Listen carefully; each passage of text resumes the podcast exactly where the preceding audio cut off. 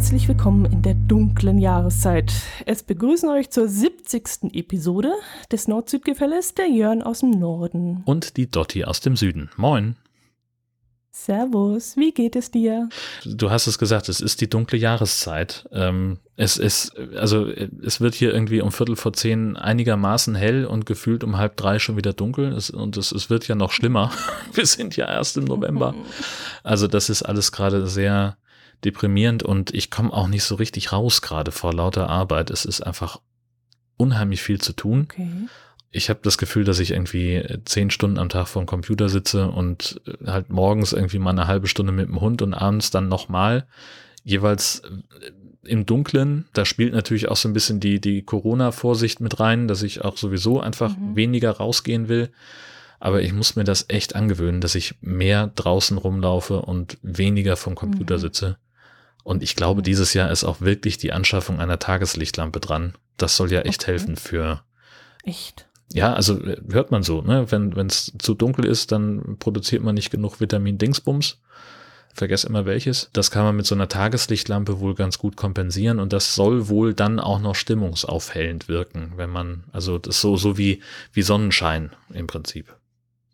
Mm, ja, davon halte ich ja nicht viel. Also dann lieber Bewegung und raus und auch bei, bei ja, oder beides. Wetter, Hauptsache du hast die, ja beides, dann brauchst du aber so eine Lampe nicht. Ja, wenn es aber doch draußen den ganzen Tag dunkel ist. Ja, das geht ja auch um die frische Luft und die Bewegung und die kühle Luft, das hilft ja auch schon. Also, ob man da so viel der Sonne zu, ja, ich weiß nicht. Hm, nee. Hm, hm, hm, Raus wäre halt wichtig. Na, wenn Bewegung. du sagst. Äh, wie geht's dir denn? Ach ja, es geht ganz gut. In sechs Wochen ist Weihnachten. Habe ich heute Morgen im Radio gehört. In ja, sechs Mensch. Wochen ist schon wieder Weihnachten. Hm. Ja, Mensch, wie werden wir denn Weihnachten dieses Jahr verbringen, wenn das so weitergeht? Du. Auch ein bisschen anders. Ich bin doch so ein Advents-Weihnachtsmarkt-Junkie und äh, ich werde gar nicht raus können und gar nichts in der Richtung machen können. Hast du da ein Rezept für mich, wie ich mich in Weihnachtsstimmung bringen kann? Äh, nö. Weil ich nämlich genau das nicht bin. Du bist also, eine Hilfe. Ich finde tatsächlich äh, Weihnachtsmärkte sehr selten stimmungsvoll, muss ich gestehen.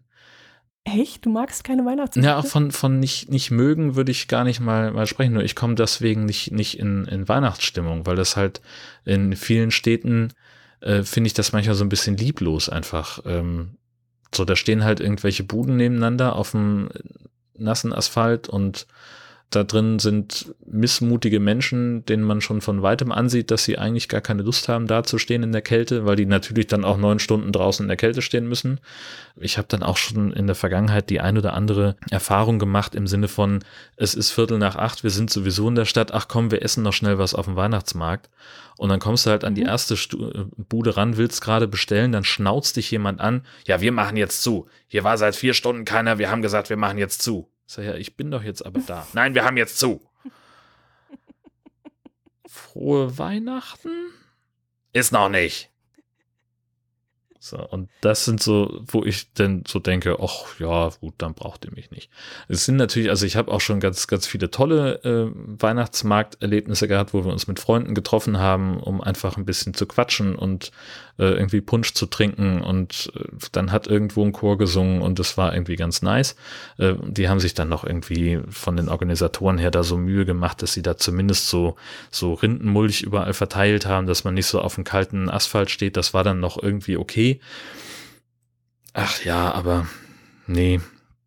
Weihnachtsmärkte. Also ich bin nicht unbedingt böse drum, gerade dieses Jahr nicht, weil also ich merke auch, äh, je weiter die die Corona-Pandemie voranschreitet und und äh, je mehr äh, Vorsichtsmaßnahmen wir alle eingehen, wie viel unangenehmer mir Menschen sind als ohnehin schon. Ich wollte eigentlich, dass du mir sagst, wie ich irgendwie drüber wegkomme, aber dass du mir die Vorweihnachtszeit jetzt so vermiest, das hätte ich ja jetzt auch nicht gedacht. ja. Da musst du mit einer klareren Erwartungshaltung an mich herankommen und einfach deine, deine Bestellung ein bisschen eindeutiger formulieren. Ähm, ja, Gott, nee, aber also und Weihnachten ist ja bei uns im, im Haushalt sowieso nochmal wieder so eine ganz andere Kiste, weil die Weihnachtsfeiertage für meine Frau als Pastorin eben auch normale Arbeitstage sind. Ähm, und entsprechend, äh, also das, also gerade Heiligabend ist halt in der Regel ziemlicher Stress. Mhm. Und dieses Jahr wird es zwar weniger sein, weil sie, weil, weil sie schon gesagt hat, dass sie wahrscheinlich nicht in der Kirche feiern wird und die, der übliche mhm. Gottesdienstwahnsinn mit Krippenspiel und äh, 300 Leuten in der Kirche und dann danach, Stunde später, den nächsten, äh, das haben sie jetzt dieses Mal nicht, sondern sie machen mehrere kleine Veranstaltungen, die wohl irgendwie vor der Kirche und um die Kirche herum stattfinden werden wo sie dann schon gesagt hat, das ist irgendwie ganz komisch. Also entweder haben wir uns verplant oder stimmt sonst irgendwas nicht, aber ich habe irgendwie vier Stunden Freizeit zwischen zwei Gottesdiensten. Normalerweise haben wir es jetzt halt so gemacht, seitdem sie eben im Job ist, äh, dass sie dann ihre Gottesdienste macht und ich bereite eine selber Belegpizza vor, äh, die wir dann irgendwann zwischen zwei Gottesdiensten vertilgen und irgendwann danach ist dann Feierabend und wir gucken nochmal kurz den Baum an, wenn wir denn einen haben. Wenn wir es geschafft haben, einen anzuschaffen, dann äh, und sagen, ach ja, ist das schön und wir schenken uns sowieso seit Jahren nichts, weil wenn wir halt irgendwas Schönes sehen, was wir haben wollen, dann kaufen wir uns das auch unterjährig. Da brauchen wir keinen Anlass für. Mhm. Von daher ist Weihnachten jetzt nicht so die Riesenfestivität bei uns. Okay. Das hätte ich mir jetzt ganz anders vorgestellt in einem Pastorenhaushalt. Apropos, äh, äh, Fragen, die ich mich noch nie getraut habe, Jörn Schauer zu fragen. Jetzt kommt's. Wer glaubt eigentlich mehr an, wer glaubt eigentlich mehr an, an Gott, deine Frau oder du?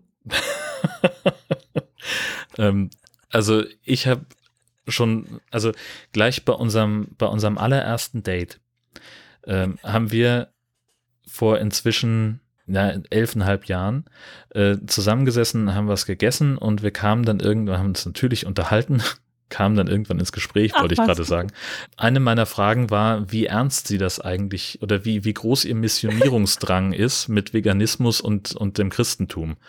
Ähm, und da musste sie erstmal eine kurze Pause einlegen, weil noch niemand diese Verbindung hergestellt hatte vorher. Habe ich Veganismus gesagt? Vegetarismus, sie ist Vegetarierin. Also ich war, ich habe mich noch nie als besonders gläubigen Menschen bezeichnet. Ich will auch nicht sagen, dass ich Atheist bin, also ich lehne das nicht ab, was hier passiert.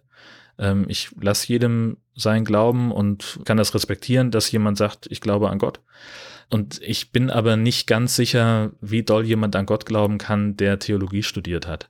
Das habe ich so am Rande ihres Studiums immer mitbekommen. Ich war dann ab und zu auch mal mit und wir haben natürlich auf, mit Kommilitonen irgendwie auch freundschaftliche Kontakte gehabt, waren auf Partys und so. Und das ist das, was man ganz, ganz häufig gehört hat. Jemand, der mit einem sehr starken Glauben ins Studium reinkommt. Gerade solche Leute, die so aus der freikirchlichen Ecke kommen und so, so äh, Lobpreis Gottesdienstmäßig unterwegs sind und sagen, äh, ich danke Jesus jeden Tag dafür, dass er, keine Ahnung, die Ampel grün gemacht hat oder was der Geier was. Man findet ja immer irgendwas zum Danken.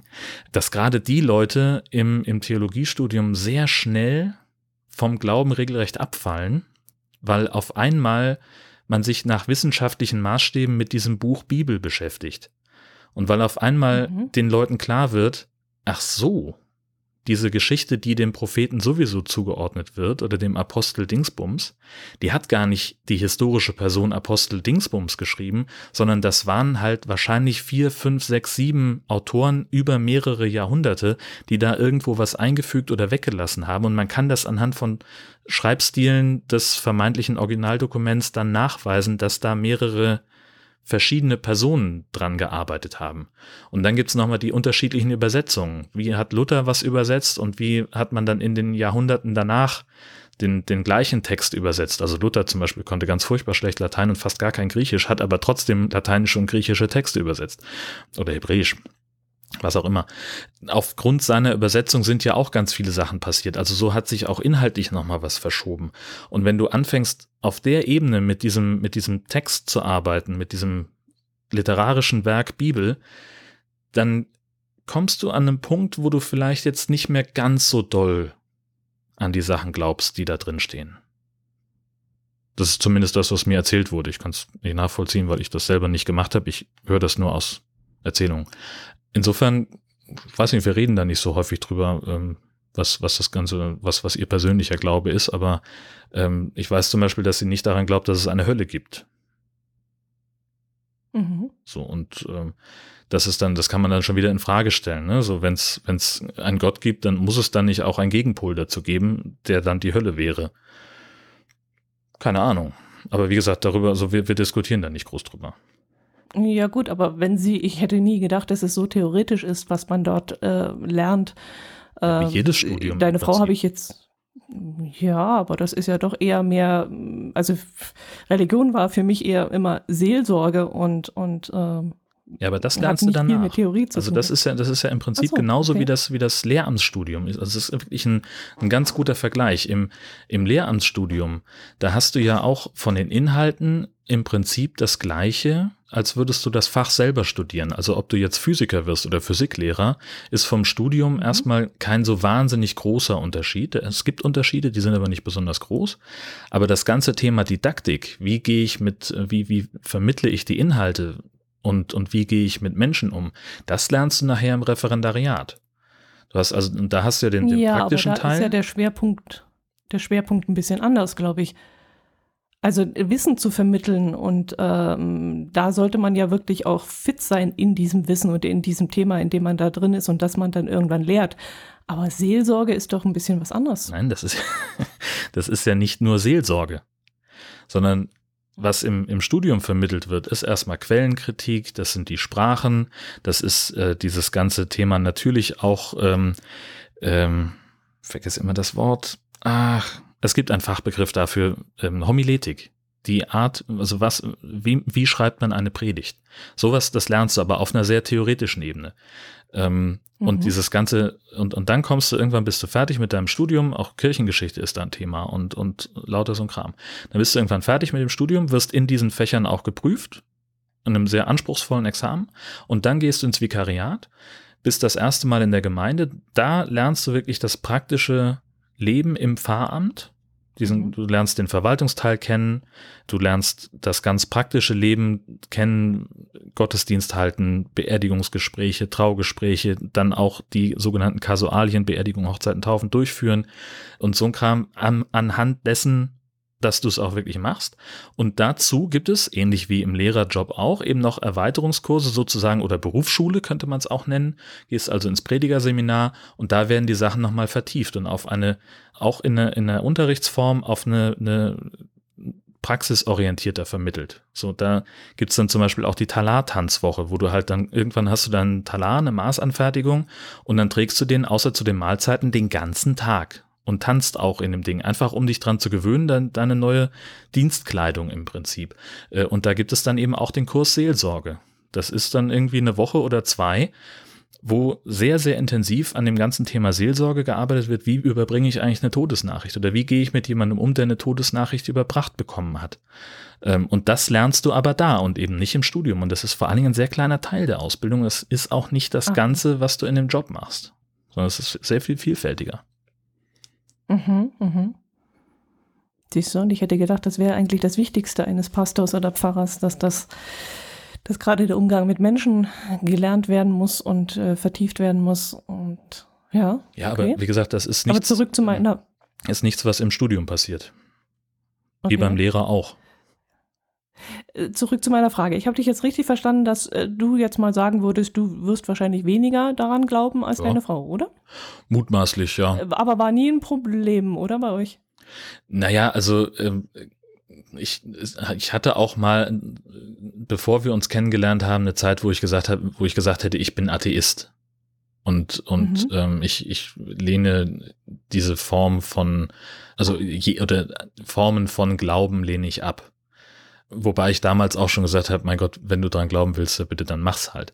Ähm, insofern ist da bei mir mehr Verständnis gewachsen über die Jahre, weil ich auch. Naja, das Verständnis müsste ja eigentlich deine Frau haben, dass sie sagt, ich kann nicht mit einem Atheisten zusammen sein. Also Doch, das, das, das ah. Verständnis für, für meinen Standpunkt hat sie auch. Ähm, okay, so und, gut. also, und, und wie gesagt, also ich bin immer noch nicht jemand, der sagt, äh, ich, ich glaube an Gott und ich muss jeden Sonntag in die Kirche gehen. Das muss man sowieso nicht, äh, wenn man gläubig ist. Das ist Quatsch. Das, das würde ich nicht sagen, aber ähm, ich, das ist halt ja Teil meines Lebens geworden dadurch, dass es, ähm, dass das eben Teil ihres Lebens ist und, und auch ihres Berufslebens und dass sie sich da den ganzen Tag in Anführungszeichen mit beschäftigt, wie man das vermittelt und so und, und ja, richtig. Sie glaubt bestimmt an irgendwas und an und sie glaubt daran mehr als ich es tue. Ähm, aber ein Problem ist das nicht bei uns. Hm, sehr schön. Also sie macht ihrs und ich mach meins. Und ich wohne hier eigentlich nur. Ähm, aber das, naja, so. Aber einfach nur hier wohnen gibt's im Pastorat. Gezeckt. Ja, genau. Also im, im Pastorat gibt's einfach nur hier wohnen nicht. Das muss man auch klar sagen. Also ich bin halt auch wirklich einfach Ja, durch meine Position als Pfarrmann äh, irgendeine Art von Teil dieser Gemeinde und es gibt eben auch durchaus Erwartungen daran, äh, dass ich Aber es Ahnung, kommt jetzt keiner und sagt zu dir, Herr Pastor, so wie man zu der Frau, Frau Doktor, äh, Frau Doktor sagt, obwohl sie ihr Mann der Nee, Arzt ist. das, das nicht. Das ist Nee, am, am Anfang wurden wir sozusagen verwechselt, ähm, als wir hier Mhm. eingezogen sind. Also so, ich bin ja so ein Handwerker-Genie. Ähm, ich wollte äh, ein, Ach, ich wollte doch an die, an die Wand bohren und habe eine Stromleitung erwischt. Ähm, und dann ist sie die Sicherung rausgeflogen und da muss man natürlich den Elektriker kommen lassen, der dann überprüfen muss, ob das, äh, ob da irgendwie was, was äh, eine Gefahr draus entstehen könnte. Und dann habe ich also den Haus- und Hofelektriker der Kirchengemeinde angerufen und habe die Adresse genannt und hier ist das Pastorat und ich habe da äh, in die Wand gebohrt eine Stromleitung erwischt. Und dann höre ich, wie sich die Dame am Telefon umdreht. Der Pastor hat in die Stromleitung gebohrt. Kann da von euch jemand rausfahren? Ich sage, nein, der Pastor hat das nicht gemacht, denn der Pastor ist meine Frau. Ich wohne hier nur. Was? Also völliges Unverständnis. Ähm, das kam dann irgendwann. Und ähm, als wir halt hier wohnten und uns die, die Nachbarn noch nicht so gesehen haben, dann wurde ich auch mehrfach, ach, Sie sind der neue Pastor? Nein, bin ich nicht. ich bin nur mit. Meine Frau ist der neue Pastor. Ach. Ja. war was Neues. Also es war doch was Ungewöhntes. Nein, das, also das tatsächlich sind äh, die überwiegende Anzahl der Absolventen sind Frauen. Absolventinnen, muss man Okay. dann ja sagen, ja. Okay. Das ist, äh, hat sich durchaus gewandelt über die Jahre. Das ist wirklich zu einem Frauenberuf geworden. Also nicht, dass da Mhm. ähm, zu wenig Männer in Anführungszeichen auf dem Markt wären, das, das sicherlich nicht, aber ähm, die, die Quote ist doch sehr, zumindest ausgeglichen. Mhm. Hm, ja, schön. Siehst du, haben wir das auch mal geklärt. Ich werde mir noch äh, mehr solche Fragen mal ausdenken. Nur zu, mach, klar. Mach. Liegt ja an dir, ob du Das- sie beantworten willst. Wenn ich das nicht. vorher weiß, dann bereite ich mich auch Apropos. drauf vor. Na, ich, das ist ja dann witzlos. Wenn, dann werde ich dich damit so. schon überrumpeln. Das Mhm. ist doch klar. Apropos, auf unserer Themenliste steht auch noch so ein äh, spannendes Thema, nämlich Impfstofffortschritt. Ist ja in den letzten Tagen so ein bisschen aufgekommen, dass da steht eventuell das was im Raum steht. Ganz oben. Ach, da oben. Ach, ja, das ist da, da Schätzelein, da ist aber, ja, aber keine Überschrift reingeschrieben, sondern nur den Link. Herrje, Ja, da muss ich mich, ja, das konnte ich aber nicht ahnen. Ja, wieder unvorbereitet, ist ja auch nicht schlecht. Also, pass auf. Ich muss erstmal hier 800 Quadratmeter Cookie-Banner wegklicken. Moment. Ähm, ah je. Das hat uns die DSGVO gebracht. Genau. Ich wollte es nicht laut sagen, sonst kriege ich wieder Schelte. Aber Ja. das hat So, die also DSGVO. Presse Augsburg. Hat ja vom Impfstofffortschritt erzählt, dass äh, wir ja der ganzen Sache ein bisschen näher kommen. Das ist, haben wir ja alle mitgekriegt haben. Und da stand eben unter anderem drin, dass 50, äh, 40 Prozent der, äh, der Bürger nach einer Forsa-Studie gesagt haben, dass sie sich nicht gleich impfen lassen würden, sobald dies möglich ist. 50 Prozent haben dann gesagt, sie würden es wahrscheinlich erst einmal abwarten. Und nur 9 Prozent haben gesagt, sie, sie wollen generell sich nicht gegen Covid-19 impfen lassen. Hm. Ich wollte das Thema einfach mal hin, äh, hier auf den Tisch bringen, weil ich das spannend finde, dass so wenige sagen, sie würden sich impfen lassen. Und was ich auch sehr spannend finden würde, deine Meinung dazu, wer sollte denn als erstes geimpft werden? Denn das spürt jetzt auch ständig durch meine Timeline, Hm. dass es immer wieder gesagt wird, erst die Relevanten. Bin mir ja da nicht so sicher, ob das so eine gute Idee ist, äh, alle Ärzte, Krankenschwestern, Pfleger durchzuimpfen, sondern ich würde dann eher mal gleichmäßig verteilen und eher sagen 50 von denen, 50 von den anderen, einfach um A, Risiken auszuschließen und das auch äh, richtig durch die verschiedenen äh, Menschengruppen durchzu Ja. Hast Ähm, du dir darüber schon Gedanken gemacht? Ja, ich, ich fange mal, fang mal vorne an. Also, das, na, obwohl meine, meine Antwort ist, ist eine Mischung aus deinen ganzen Fragen. Okay. Mein Ansatz ist eigentlich auch, wenn es einen Impfstoff gibt und der zugelassen ist, äh, dann würde ich mich auch impfen lassen wollen. So, also ich gehöre zu denen, die sagen, ja, impfen finde ich super. Ähm, ich möchte eigentlich diese Krankheit nach Möglichkeit nicht haben. In meinem Freundeskreis gibt es auch eine Ärztin, die ich sehr schätze, eine sehr äh, schlaue, vernünftige Frau, die, die weit, weit, weit entfernt ist von allen möglichen Schwurbeleien und, und Impfkritikerei. Ähm, Also diesen, die ist da überhaupt gar nicht äh, dem, dem Vorwurf ausgesetzt, dass sie, dass sie irgendwie aus komischen Beweggründen machen würde. Und die sagt, sie würde sich eben nicht impfen lassen, weil sie in der Vergangenheit mehrfach das hatte, dass sie Impfungen einfach nicht vertragen hat. Ähm, und das sagt sie, da, das würde sie wahrscheinlich dann eher aussetzen. Also sie lässt, überspringt zum Beispiel auch die Grippeschutzimpfungen jedes Jahr, obwohl ihr Arbeitgeber im Krankenhaus ihr dazu rät, dass es doch besser wäre, ähm, an der Grippeschutzimpfung teilzunehmen. Aber sie sagt, sie verträgt es einfach nicht und ist dann irgendwie drei mhm. Tage außer Gefecht. Und das ist natürlich im Gesundheitswesen, wo es sowieso eher an der Tagesordnung ist, dass, dass Leute nicht da sind oder dass zu wenig Personal da ist, ist es halt schlecht, wenn das verfügbare Personal ausfällt. Das ist so ihre Argumentation dazu. Insofern, also es ist, auch wenn das immer wieder herbeigeschwurbelt wird, es wird ja keine Impfpflicht geben und das halte ich auch für sinnvoll, dass es keine Impfpflicht gibt sollte schon noch immer jeder selber entscheiden, ob er geimpft werden möchte oder nicht, auch wenn das vom, vom Grundgedanken her sehr schlau wäre, wenn wir alle immer gegen alles geimpft wären. Ja, wie würde ich es verteilen? Keine Ahnung. Also mir wäre wichtig, dass keiner benachteiligt wird.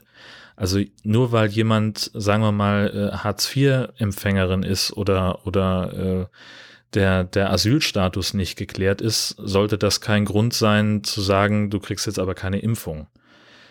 Hm. Ich glaube, ich würde mir einfach sehr genau angucken, an welchen Stellen jetzt gerade die, die, die Hotspots aufploppen, also wo es die meisten Infektionen gibt. Und okay. da kommst du halt relativ schnell, glaube ich, bei, bei Schulen und Pflegeheimen raus ähm, und würde mhm. da eben gucken, äh, dass man, dass man da versucht, schon mal anzusetzen irgendeine Art von Reihenfolge muss es geben. Also das würde ich, würde ich schon sagen, weil das, ich habe jetzt da einen, einen, super interessanten Beitrag gesehen im Schleswig-Holstein-Magazin vor zwei Tagen, ähm, wo jemand, der sich wirklich mit dem Thema Impfen auskennt, mal auseinanderklamüstert hat, was heißt das eigentlich? Also Schleswig-Holstein plant jetzt Impfzentren einzurichten und zwar jeweils ein Impfzentrum pro 70.000 Einwohner eines Kreises oder einer Stadt. Oh, okay. Und er sagt, mhm. ähm, man muss einfach rechnen, man braucht eine Liegenschaft von ungefähr 200 bis 300 äh, Quadratmetern Gebäudefläche, um das hinzubekommen. Und dann muss man das Personal haben, ein sehr gutes Terminmanagement, weil die Leute, die einmal geimpft sind, in zwei Wochen nochmal eine Spritze brauchen. Das muss halt koordiniert sein. Es muss eben auch gesichert sein, dass niemand zu früh kommt oder niemand zu spät kommt, sondern dass man diese zwei Wochen wirklich so gut wie möglich einhält. Ähm, mhm. Und das alleine ist ein sehr großer personeller und praktischer Aufwand. Dann gibt es in Kiel ein, eine äh, Impfstation, so Grippeschutzkram war das, glaube ich. Ich habe es nur mit dem halben Ohr leider gehört an der, an der Stelle am Universitätsklinikum. Und die schaffen pro Stunde, was haben sie denn gesagt, 30 oder 50 Patienten? Ich weiß es nicht mehr. Und wenn man das hochrechnet, ähm, dann, dann kommt man da sehr, sehr schnell an, an personelle Grenzen. Das heißt, du musst also wirklich irgendeine Art von, von Ordnung, Reihenfolge da reinbringen, um dem einfach Herr zu werden, der schieren Anzahl von Leuten. Mhm. Um da nicht in, in praktische Probleme reinzukommen und, und von der Verwaltung, damit du halt, du kannst halt nicht sagen, okay, wir haben jetzt ein Impfzentrum äh, für 70.000 Leute, heute ist das Dorf dran, morgen das, morgen das und dann die Stadt. Äh, kommt bitte alle. Dann kriegst du es aber nicht hin, dass die, wenn die in zwei Wochen wiederkommen, dass die dann auch wieder ihren, den richtigen Termin kriegen. Weißt du? Mhm. Ja, das, ja, ja, verstehe. So, das, mhm. da muss man halt dann einfach gucken, wie kriegt man das hin, was kann man da machen. Da, ich glaube, das geht tatsächlich am besten, dass man halt sagt, wir bilden irgendwie eine Art von, von Gruppen. Wie sinnvoll das ist, zu sagen, wir fangen beim, beim Pflegepersonal an oder wir fangen bei, bei Schülern an oder wir fangen bei äh, Kita-Mitarbeiterinnen an oder sonst irgendwas. Keine Ahnung. Ich weiß auch nicht, ob, mhm. ob ich das sinnvoll finde, dass man gleich gesellschaftlich komplett durchmischte Gruppen bildet. Denn wie sollst du das hinkriegen? Wie sollst du, also an, an, aufgrund welcher Datenbasis sollst du äh, sagen können, okay, die 150 Leute impfen wir jetzt mal zuerst und wir haben sichergestellt, dass da Lehrerinnen, Ärztinnen, äh, Gastronominnen, äh, Hotelbetreiberinnen und, und, und Hausfrauen und, und Pflegepersonal mit ja. dabei ist. Weißt du, ja, die, die ja, Daten gibt's ja, gar nicht über die Menschen. Sondern du kannst ja nur sagen, okay, wir nehmen jetzt irgendwie mal äh, 5000 Leute, die irgendwie zwischen 35 und 66 Jahre alt sind und die sind jetzt die ersten, die drankommen. Oder sowas. Aber mhm. es gibt ja keine Verknüpfung zwischen der Person und ihrem Beruf. Erstmal. Man müsste dafür ja irgendwelche mhm. Daten zusammenführen. Keine Ahnung, vielleicht über die über Finanzämter. Ja, das, das ist eine gute Idee. Wir gehen über die Finanzämter. Die entscheiden, weil die haben die Verknüpfung zwischen der Person und dem Beruf. Und die entscheiden dann, wer dran ist. Aber das Wort systemrelevant, das du eben auch kurz im Nebensatz erwähnt hast, das finde ich zum Beispiel ganz furchtbar scheiße. Aus ne, also, Gründen? Naja, jeder ist ja relevant. Also du, wenn du sagst. Ja, gut, ich habe das Wort jetzt nicht in, in explizit genannt, aber mir kam es halt eher so, was passiert, wenn man jetzt wirklich alle Ärzte, alle äh, im Kindergarten, alle Lehrer äh, und, und da läuft irgendwas schief, da ist irgendwas nicht in Ordnung. Nach einem Jahr stellt sich heraus, da ist äh, irgendwas nicht in Ordnung mit diesem Mittelchen. Genau, nach einem, einem Jahr nach der Info läuft sie grün an. so zum Beispiel mal ganz blöd gesagt. Naja. Nee, aber äh, irgendwas ist nicht in Ordnung. Dass dann, weißt du, dass dann zu viele ausfallen, gerade aus den systemrelevanten äh, Bereichen. Oder jetzt sage ich es doch, das Wort systemrelevant. Aber ich hätte eher gedacht, dass es so ein bisschen durchmischt wird. Und die sind ja auch schon unter sich, sage ich mal. Und wenn davon schon mal 40 Prozent geimpft sind und die restlichen 60 jetzt noch nicht, dafür aber welche in der Gastronomie, dafür welche im, im öffentlichen Verkehrswesen. Ähm, ich jetzt zum Beispiel eine, die sowieso jetzt nur noch zu Hause sitzt und keine Kontakte zu Menschen hat, ist vielleicht nicht gerade am vorderster Front, sondern eher Menschen, die unter Menschen sind. Kinder, wie du gerade gesagt hast, oder Lehrer. Aber halt ein bisschen durchmischt, dass das, mm, ja, dass das nicht auf, explizit auf bestimmte Arbeitsgruppen oder Berufe angesetzt wird. Oder, oder ergibt sich das einfach daraus, dass sowieso nur 40 Prozent der Menschheit sagt, sie wollen sich äh, impfen lassen und sie gehen dahin. Vielleicht ergibt sich das rein aus diesem, aus diesem Spektrum raus. Naja, wenn wir jetzt mal den Artikel lesen, im ersten Absatz steht, ein größerer Anteil genereller Impfgegner findet sich jeweils unter den AfD-Anhängern, von denen 40 Prozent mhm. sich nicht gegen Covid-19 impfen lassen würden. Da hast du natürlich, also die AfD hat ein, ein gesellschaftliches Spektrum in sich, das wo man jetzt nicht sagen kann, das sind nur die, die äh, schlecht gebildeten und die wirtschaftlich abgehängten, sondern das geht ja wirklich kreuz und quer durch die gesamte Gesellschaft. Durch dies. Insofern, ja, könnte schon hinkommen. Ich möchte die Entscheidung nicht fällen müssen. Nee, das, das, ist nämlich auch das andere. Du kannst es immer nur falsch machen.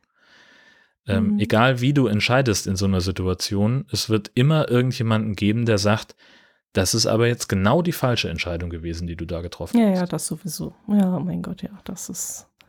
Da wird es immer welche sein, äh, geben, die da am lautesten schreien. Aber ich finde es schon spannend, auch auf, wie du jetzt erzählt hast, von dem ganzen Zeitaufwand und, und das Personal dazu und so. Das wird ja schon schwierig sein, dann überhaupt so viel Impfstoff jetzt auf den Markt zu bringen. Das ist die andere Frage, also, genau. Ich habe irgendwas gelesen. 200 Millionen soll genau, gell? Richtig, soll. EU-weit zur Verfügung stehen und äh, wir haben, glaube ich, ein bisschen mehr als 200 Millionen Menschen in der EU. Ach, war das EU-weit? Ich dachte, wir müssten das mit, mit Amerika äh, aufgeteilt prozentual, weil da ja die amerikanische Gesellschaft mit dabei ist, die das mitentwickelt. Ach Gott. Dachte ich, die 200 Millionen würden aufgeteilt werden auf Europa so und so viel Prozent und Amerika auch. Aber hm. ich habe. Ich versuche jetzt gerade auf die Schnelle das zu googeln, aber da sind so viele wir sortieren das hier mal nach Datum. Mal gucken, ob das was bringt. Deutschland will sich bis zu 100 Millionen Dosen des Impfstoffes sichern, sagte Spahn. Der EU-Verteilungsschlüssel sieht aber nur 56 Millionen Dosen vor. So, das heißt, es gibt also genau, das war das Ding. Das, ähm, ich habe das nicht hundertprozentig auf der auf dem Zettel. Es gibt einen Rahmenvertrag der EU mit dieser Kooperation mit BioNTech und Pfizer. Das ist ja so, die haben das ja gemeinsam gemacht. Dieser Rahmenvertrag sieht, wenn ich jetzt die Zahl richtig habe, das müssten wir dann nochmal raussuchen und, und in den Shownotes verlinken, meine ich ungefähr 200 Millionen Impfdosen vor, die Europa einkauft. Und da die verteilt Europa nach einem Impfschlüssel oder nach einem Verteilungsschlüssel auf die Mitgliedstaaten. Und hier aus diesem, aus diesem Artikel, aus dieser Überschrift letztlich aus dem Teaser geht hervor, dass Deutschland davon nur 56 Millionen Dosen zustünden. Und davon die Hälfte, weil man ja auf zweimal machen muss. So. Naja, gut. Ja wobei, naja, äh, wo, äh, also eine. Nee, also, nee, du musst zweimal impfen. Ja, ja, klar, aber also da, das weiß ich halt nicht. Das, das würde ich jetzt nicht so genau sagen, ob jetzt nicht dann eine Impfdosis zwei Impfungen enthält. Äh, ich hatte gelesen, man muss es halbieren. Okay. Aber äh, auch ja, nur gelesen. Ich weiß es nicht. Also ja. behaupte ich jetzt so. Okay. Cool, cool, cool, cool. Stehe ich, steh ich dazu, dass ich das jetzt behaupte. Ich habe es so gelesen. Ja. ja. Und dann wäre es nochmal. Aber das, über welchen Zeitraum weiß ich eben nicht. Man kann ja nachproduzieren. Und dann ja, ja, geht's, genau. geht's ja weiter. So schnell kannst genau. du ja gar nicht impfen, wie du das dann eventuell nachproduzieren kannst. Stimmt. Also. Das wird es dann sein, dass sie aus der ersten Charge 200 Millionen genau. Dosen einkaufen. Ja, okay. Und dann erstmal verteilen, das wird ja noch eine Zeit in Anspruch nehmen. Und dann kann man ja nachproduzieren. Alleine auch die, die Logistik für diesen Impfstoff das ist nicht so ohne, weil der bei minus mhm. 70 Grad gelagert werden muss. Genau. Ähm, also das ist auch noch alles sehr, sehr knifflig und popifflig. Also, hm. Wobei ich uns das am meisten noch zutraue, dass ja, wir das hinkriegen. Das, also äh, das, logistisch kriegen wir das alles hin. Ich fand es nur so, ich fand's so witzig. Ich habe jetzt gelesen, dass die Bundeswehr bei der Lagerung und, und der Logistik unterstützen möchte. Äh, ausgerechnet die okay. Bundeswehr, die 60.000 Schuss Munition vermisst seit 2010 und mehrere Kilo Plastiksprengstoff und nicht sagen kann, wo das Zeug abgeblieben ist. Ach, Leute. Also ich hätte ja gesagt, wir fragen einfach mal beim technischen Hilfswerk. Die sind, glaube ich, da, was das angeht, ein bisschen zuverlässiger. Zumindest äh, verlieren die nicht so viele Sachen. Naja, Detailkram letztlich. Aber vielleicht kann man ja auch Automaten aufstellen und kann die, die Impfstoffe in gekühlten Automaten lagern. Hm. Das wäre doch mal eine Idee. Naja, okay. Ja, oder es ist halt auch äh. einfach nur eine ziemlich bemühte Überleitung. Ach, mach doch deine Überleitung selber. Ah, dann geht es wenigstens nicht in die Hose. Apropos Hose.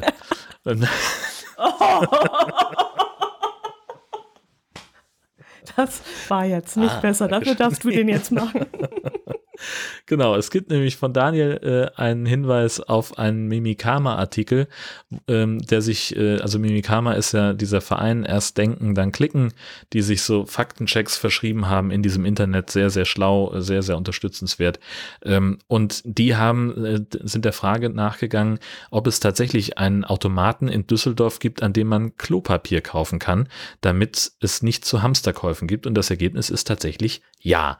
Denn während jetzt die, die Zahl der Leute ansteigt, die Lebensmittel- und Hygieneartikel horten, ähm, gibt es eben dann auch den Bedarf, äh, man bräuchte diesen Klopapierautomaten in Düsseldorf. Der hängt da irgendwo und man kann sich da also sein Klopapier rausholen, damit man nicht in den Supermarkt muss. Toll.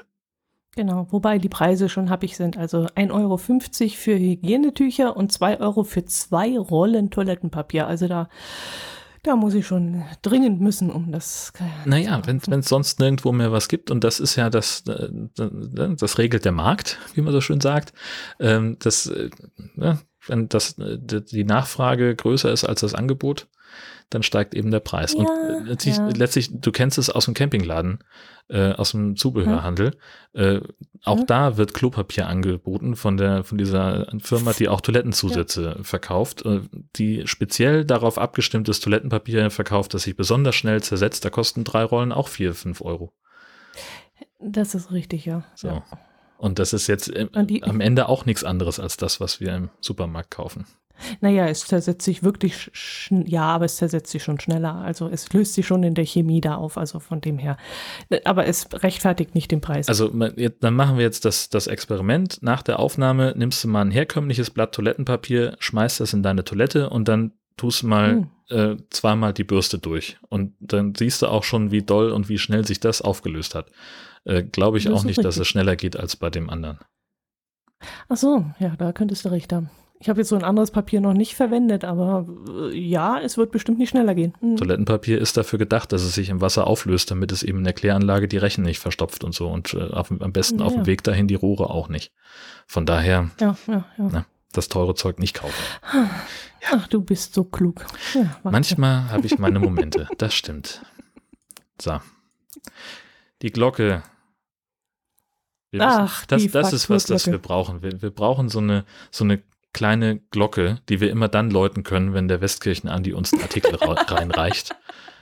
Denn diese Artikel sind meistens aus der Zeitung Die Glocke, beziehungsweise aus deren mhm. Online-Ausgabe. Und in diesem Fall ging es um einen Mann aus Bielefeld, der 76 Jahre alte Kartoffeln gegessen hat. Dotti weiß mehr. Ja, wie kam es dazu? Denn in einer Bielefelder Dachkammer in einem Haus in Bielefeld äh, wurden ki kistenweise Dosen aus dem Zweiten Weltkrieg gefunden, in denen sich eben die besagten Kartoffeln befunden haben.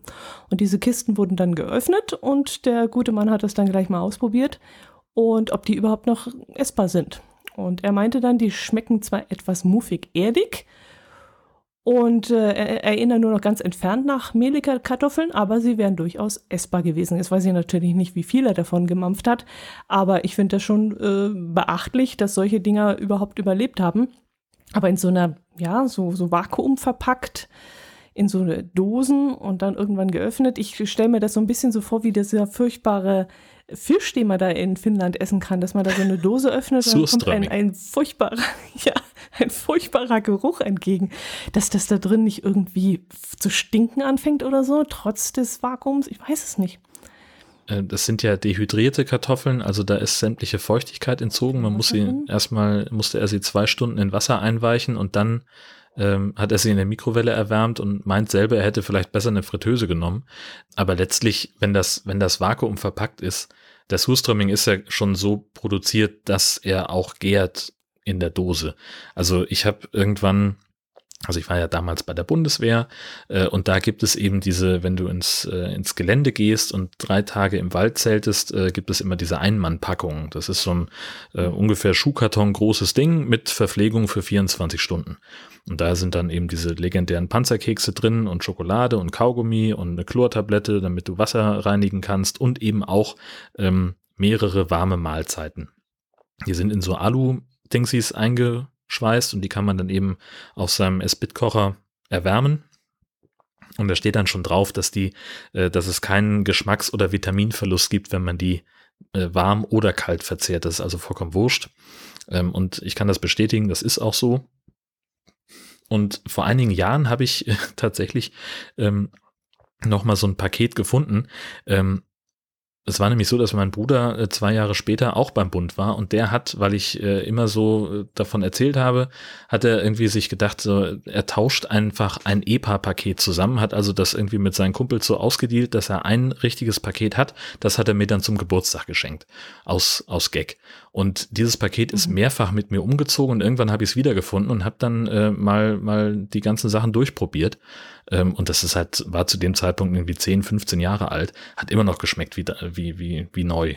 So, das wie ist Anfang. ja, okay. ja, also wenn du eine, ich sag mal, das klassische Beispiel, eine Dose Ravioli, wenn du die nach fünf Jahren aufmachst, dann wird sie wahrscheinlich immer noch nach Ravioli schmecken und mit dem Unterschied von 50, 60, 70 Jahren. Gut, da müsste man dann noch mhm. mal gucken. Aber gerade eine Konservendose, die ist ja so fest zu, da kommt ja nichts rein. Ja, wahrscheinlich deswegen. Und, und das Zeug, was du da hattest in diesen Tüten, das war auch dehydriert, da war auch äh, Nö, das, das war, gezogen, nein, oder war das Pulverzeug nein, oder was war das? Nein, nein, das war ganz normal. Das war, was war denn das? Das eine war äh, Gulasch mit Nudeln. Ähm, und Ach, das doch andere, feucht, also ja, nichts ja, Trockenes. War, war einfach, ich habe jetzt irgendwas Trockenes gedacht. Nö, also wie so eine, also da waren auch Kekse drin und, und äh, aber auch eine Dose, eine Tüte Frischkäse und, und Marmelade und so ein Kram, mhm. aber halt eingeschweißt. Und das musste mhm. einfach so eine Aluminium, dickere Aluminiumfolie, Folie, ähm, also das war jetzt auch keine stabile Verpackung. Ne? Also das war ist schon so gedacht, okay. dass es eben auch äh, sich nicht verkantet im, im, beim Transport, dass es halt irgendwie äh, gut, gut äh, in deinen Rucksack packen kannst. Ähm, sind, ich habe jetzt gedacht, dass es so ist wie Astronautennahrung oder sowas. Hatte ich mir das jetzt vorgestellt? Nee, nee, also das ist schon, ähm, nee. das ist schon so gedacht, dass man, dass man sich gut verpflegen kann. Ähm, und mhm. da gibt's dann auch äh, ganz große Unterschiede. Also ähm, bei, den, bei den Amerikanern ist es zum Beispiel so, die haben dann, äh, ich weiß gar nicht, was die, äh, die hatten immer so legendäre äh, Ready-to-Eat-Geschichten und äh, deren Verpackungen waren dann so designt, da konnte man dann von unten draufschlagen und dann ist da in der Packung eine chemische Reaktion losgegangen, so ähnlich wie bei so einem Hosenwärmer oder so, so ein Taschenwärmer. Mhm. Äh, und dann wurde okay. das quasi in der Packung, ohne dass du selber einen Grill oder irgendwas brauchtest, wurde das erhitzt und so ein, also mhm. ähm, fanden immer alle ganz toll, hat nie jemand äh, von unseren Jungs probiert, äh, konnten immer alles genau davon erzählen. Ähm, ja, mein Gott, also wie gesagt, das Zeug ist dafür gemacht, dass es lange äh, haltbar ist und, und äh, durch die Vakuumverpackung passiert da eigentlich auch nichts. Und das sind in der Regel, also mhm. mhm. in der Bundeswehr sind es eben durchgegarte Lebensmittel, wo du auch nichts mehr mitmachen musst. So, das machst du auf und kannst es, kannst es essen. Ja, die Kartoffeln, die hier gefunden wurden, die stammen jedenfalls aus Mel Melbourne in Australien und waren wohl zur Versorgung der Soldaten damals gedacht. Also ich würde es mal probieren. Ich würde es mal kosten. Ich, mich würde das interessieren. Aber ich weiß natürlich nicht, wie die vor 76 Jahren hätten schmecken müssen. Das ist das, genau. Und da wüsste ich jetzt keinen Unterschied. Eben. Äh, ganz andere hm. Geschichte. Mhm. Osnabrück hat jetzt einen Steckenpferdreiter als Ampelmännchen. Ein Thema, das uns ja sehr am Herzen liegt. Steckenpferdreiten finden wir super. Ähm, und gerade in Osnabrück, also wir sind im Prinzip Osnabrücker im Herzen. Ähm, denn Steckenpferdreiten hat dort Tradition, weil es an das Ende des Dreißigjährigen Krieges erinnert. Und in Osnabrück gibt es jetzt eben eine Ampel, ähm, die einen Steckenpferdreiter abgebildet hat. Ähm, da gibt es einen Artikel vom NDR zu. Und da sieht man also nichts mehr, weil, weil ich wollte gerade sagen, da sieht man, dass man nichts sieht. Ja, das ist natürlich, das ist immer das alte Problem. Wir werden dann mal gucken, ob wir noch eine andere äh, Quelle suchen. Aber wenn du den Vorschau-Link anguckst, ne, wenn du das mal anklickst bei uns ja, im Dokument, ja, dann siehst ja. du da ein Foto von der Ampel. Das sehe ich es. Und da erkennt man eindeutig eine Person, die scheinbar männlich ist, äh, die sich auch äh, offenbar bewegt. Also die, die Füße sind äh, voneinander getrennt. In, also ne, es scheint so, als würde die von rechts nach links gehen und sie hält ein Steckenpferd. Und ob das jetzt zwischen den Beinen durchfährt, führt oder neben dem Körper getragen wird, geht aus diesem Bild nicht eindeutig hervor. Aber da es ein Steckenpferd Reiter ist, wird sich die Person wahrscheinlich rittlings auf dem Steckenpferd befinden. Vermutlich wird das kein äh, Damensitz sein, richtig? Richtig, ja. Grüße an Aha. der Stelle. Ja, dann haben wir das auch geklärt. Wunderbar. Dann habe ich noch was mitgebracht, da ich ja keine Überleitungen kann, mache ich jetzt auch keine. Im Landkreis Augsburg. Und zwar äh, in Schwabmünchen, in der Nähe von Schwabmünchen, ist ein Tresor gefunden worden. Das gute Stück, Stück misst 67,5 cm Höhe, 47 cm Tiefe und 49,5 cm Breite und stand einfach mal so am Feldweg einer Wiese herum. Und jetzt äh, fragt sich die Polizei natürlich, wo kommt dieser Tresor her, wer vermisst einen und hat dazu aufgefordert, äh, bei ihnen anzurufen und sich zu melden, falls man einen vermissen würde. Mhm. Gutes Stück ist weiß und mit einem Zahlenschloss offensichtlich, ja, mit einem so ein genau. digitales Zahlenschloss, ja. So. Digitales Zahlenschloss, ja, ohne Schlüssel zu äh, öffnen, genau. Also falls irgendjemand seinen Tresor vermisst, was mich natürlich wundern würde, warum stellt man einfach irgendwo am Wiesenrand ein Tresor ab? Da fallen mir mehrere Gründe ein. Ach was? Der erste ist gleich, das ist, äh, wir haben es offenbar mit einem Geocaching-Event zu tun.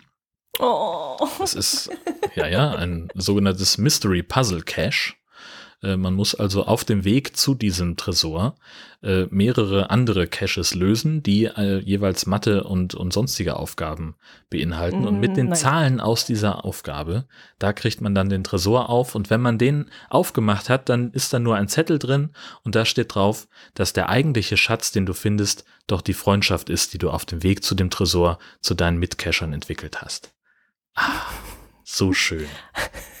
So schön. Ja. Nur, dass es dann kein Mystery ist, sondern ein Multi. Aber äh, ganz egal. Ein Multi. Nee, nee, nee, nee, nee.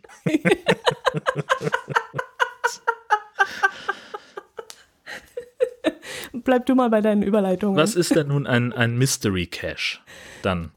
Ein Mystery, Mystery musst du zu Hause ein Rätsel lösen. Da stehen die Koordinaten noch nicht fest, dann musst du erst zu Hause was lösen. In der Regel und äh, damit du Startkoordinaten dort drin findest und dann läufst du los. Aha. So. Genau. Und so wie du es gerade erklärt hast, ist es eher so ein Multi. Du gehst los, fäng, fängst an Startkoordinaten an und dann kriegst du halt von Station zu Station ein Rätsel auf und zum Schluss wartet dann meinetwegen der Tresor und. Zum Beispiel ein Geheimnis, ein Mysterium, Mystery. Ja, ja. Aha. Okay. So. Das Geheimnis der Freundschaft. Das Geheimnis der Freundschaft. Unter Geocachern. Ja, wenn es um die Dose geht, dann vergisst man auch schnell mal Freundschaft unter Geocachern. So, verstehe. Ach Gott, ah, haben wir auch schon lange. Ach doch, letztes Wochenende waren wir mal wieder unterwegs.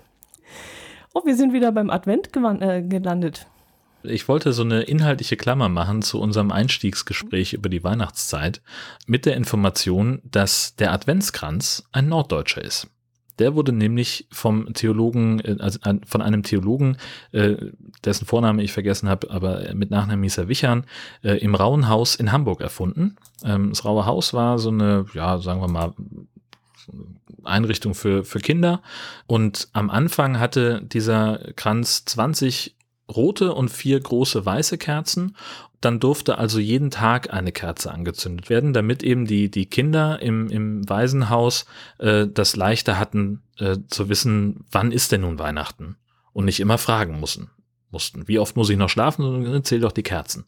So, und dann hat man also sechs rote Kerzen angemacht und dann am Adventssonntag eine weitere weiße und so weiter und so fort. Und das hat sich dann eben bundesweit durchgesetzt der Adventskranz, da sind dann nur noch die vier Adventskerzen übrig geblieben, weil man offenbar dann über die Jahre gemerkt hat, naja, Feuergefahr. Ja, aber das, äh, der Adventskranz ist ein Norddeutscher. Hm. Und der Adventskalender? Und der Weihnachtsbaum? Und der Weihnachtsmann? Der Adventskalender ist eine Abwandlung vom Adventskranz. Der macht ja im Prinzip das Gleiche. 24 Türchen statt Kerzen, ist auch weniger feuergefährlich. Aber im Prinzip ist das das gleiche Prinzip, äh, Dings äh, und und ähm, Und wer hat den erfunden? Sein Bruder. und den Weihnachtsbaum, den hat sein Neffe erfunden. Genau, der hatte einen Holzhandel. Also im Grunde ist Weihnachten eigentlich nur ein norddeutsches Phänomen und hat mit uns hier unten im Süden gar nichts zu tun. Sherlock Dotti, du bist einer großen Sache auf. so. Oh Gott. Hm. Ja, was soll ich sagen? Deswegen kommt er auch zu uns das Christkind. Hm. Den Zusammenhang müssen wir dann äh, noch einmal eruieren, das stimmt. Genau, und äh, was wollen wir über die andere norddeutsche Weihnachtstradition auch noch sprechen, Rummelpott laufen? Aber natürlich, wenn bei mir Advent schon ausfällt, dann bitte. Genau, das hat uns nämlich äh, der, der, Martin eingereicht. Vielen Dank dafür, den Hinweis. Ähm, das ist so in, in Norddeutschland und Nordschleswig ein verbreiteter Brauch, wo das kann man Weihnachten machen, aber üblicherweise findet das hier am Silvesterabend statt, ähm, wo man also ähm, lärmend durch den Ort zieht, von Haus zu Haus und dann eben Lieder singt und da bekommt man dann so, äh, so Süßigkeiten, äh, so Futjes, äh, das ist so ein, ja, wie schreibt man jetzt Futjes, das ist so ein, so ein Schmalzgebäck irgendwie. Okay. Glaube ich. Und die kriegt man damit mal aufhört zu singen oder was? Oder zum Lärm zu machen oder mal. Ja, einfach das, das äh, wahrscheinlich. Also ich glaube, das ist auch. Ähm, Eine Art süßes oder saures, nur einen Monat. Ja, so ähnlich. Und äh, man hat dann auch früher irgendwie, da ging das noch mit Apfelkuchen und, und Würstchen und so. Und äh, je, je weniger man bekommen hat, desto lauter hat man gesungen und so, so ein Kram. Das ist alles so ein bisschen. Äh, mein Plattdeutsch ist nicht so gut, ich kann das nicht so besonders gut übersetzen. Aber steht alles bei Wikipedia. Ja, mit Hilfe des Polters sollen in früheren Zeiten in den sogenannten Rauhnächten um die Jahreswende wahrscheinlich Wintergeister vertrieben werden. Da ist dann schreckliche Musik vielleicht sehr hilfreich gewesen. Ja, das kann schon sein. Mhm. genau. Sehr schön. Habe ich noch nie was von gehört. Ist zum ersten Mal, dass ich. Hast du mir nie was erzählt in den letzten Jahren? Tja, muss ja auch immer was, was aufbewahren. Was, ähm, was Neues kommt. Genau, also das ist auch tatsächlich was, das ich erst äh, kennengelernt habe, als wir dann in, an der Westküste gewohnt haben. Also in Dithmarschen hat man das mhm. ein bisschen gemacht und hier in Nordfriesland ähm, ist das auf dem Land wirklich noch, noch üblich. Also wir haben ja mal irgendwie einen ähm, wir sind ja immer sehr viel rumgefahren mit unserem Hund äh, zu Silvester, äh, dass wir halt irgendwie von der Knallerei wegkamen und da waren wir mal ein Jahr auf Nordstrand. Das ist eine Halbinsel, hier mhm. ist gar nicht weit weg von Husum. Äh, haben wir uns da so, so einen Campingplatz gesucht, wo wir dann standen. Und uns auch die Betreiber gesagt haben, nee, das ist hier nicht so laut. Nein, nein, stellt sich raus, doch. und wir sind dann also, haben den Hund eingeladen und sind dann äh, weggefahren äh, und haben irgendwo am Deich gestanden. Und auf der Fahrt dahin kamen wir noch durch zwei, drei Ortschaften durch und da liefen wirklich Leute von Haustür zu Haustür. Auch am Campingplatz, äh, wenn wir da rumgelaufen sind, da hörten wir die auch an der Straße singen. Rummel, rummel, rummel. Und wie gesagt, den, den Rest vom Text, äh, der steht bei Wikipedia. Mhm, mhm, okay. Ja, ich habe noch das, das kleinste Haus Bremens gefunden. Natürlich. Das würde ich gerne noch, weil das wird nämlich gerade äh, verkauft. Mhm. Äh, die Wohnfläche des kleinsten Hauses von Bremen äh, hat gerade mal komfortable vier Quadratmeter. Hm? Nee, Quatsch. Warte mal, nee, warte, das stimmt nicht, sieben Quadratmeter. Weil das kleinste Haus, das hat vier Quadratmeter, aber das steht nicht in Bremen. In Bremen hm. steht das mit sieben Quadratmeter. Und deswegen auch der, der lustige Verkaufspreis, der ist nämlich angelegt auf 77.777 Euro. Mhm. Und das ist jetzt ein stolzer Quadratmeterpreis. Allerdings. Aber das ist wahrscheinlich nur ein Verkaufsgag, denn das ist natürlich ein, diese, diese Bremer Schnapszahl, das ist natürlich äh, eine Summe, die äh, auffällig ist. Und äh, damit ist der Quadratmeter zwar nicht gerade ein Schnäppchen, aber es, äh, ja, es erregt eben Aufmerksamkeit. Das kleine Häuschen, man sieht dann auch auf der Seite, die wir dann in den Shownotes verlinken werden, wie das Häuschen innen drin aussieht. Es gibt also eine kleine mm, Kochnische mit einem Zwei-Platten-Herd und einer kleinen Spüle. Es gibt einen Dusch-Toilettenbereich mit einem kleinen Waschbecken, das gerade mal so groß ist, ich würde sagen wie im Wohnwagen, oder? Ja. Wenn man das so sieht. Also das ist natürlich alles sehr, sehr praktisch. Du kannst quasi im Sitzen auf dem Klo, äh, hast du die Dusche über dir. Also der Duschkopf und darf auch nicht tropfen putzen. und kannst gleich alles in einem Aufwasch buchstäblich erledigen. ähm, das Waschbecken genau. braucht man ja fast gar nicht. Irre. Ich finde den Boden total spannend. Da sind ganz viele, also äh, einige Bodenteile sind so äh, Glasstücke ähm, und da kann man mhm. nach unten durchgucken, äh, quasi unter das Fundament oder in den Keller rein. Da sieht man noch so ein bisschen, sieht aus wie Versorgungsleitungen, die da laufen. Äh, unter der Küchenzeile ist auch sowas, das könnte irgendwie der, der Warmwasserboiler sein oder so. Ganz, ganz spannende mhm. Geschichte.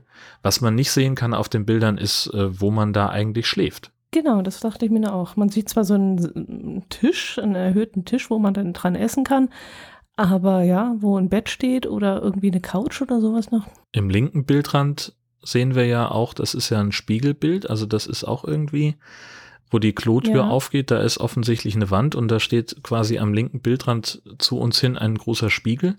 Das heißt, wir stehen ja. wahrscheinlich im Wohn- und Schlafzimmer des, des Hauses, aber das geht da nicht weiter draus hervor.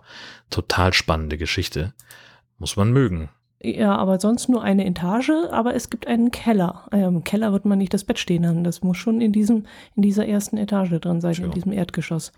Man weiß es nicht. Das berühmteste, das kleinste Tiny House Deutschlands, wird der Makler zitiert. Hm. Verrückte Welt. Naja, wenn du so denkst, sieben Quadratmeter, gut, was hat ein Wohnwagen? Hat auch ja, ein bisschen mehr. Ein bisschen mehr. Also du hast im Wohnwagen mehr Platz.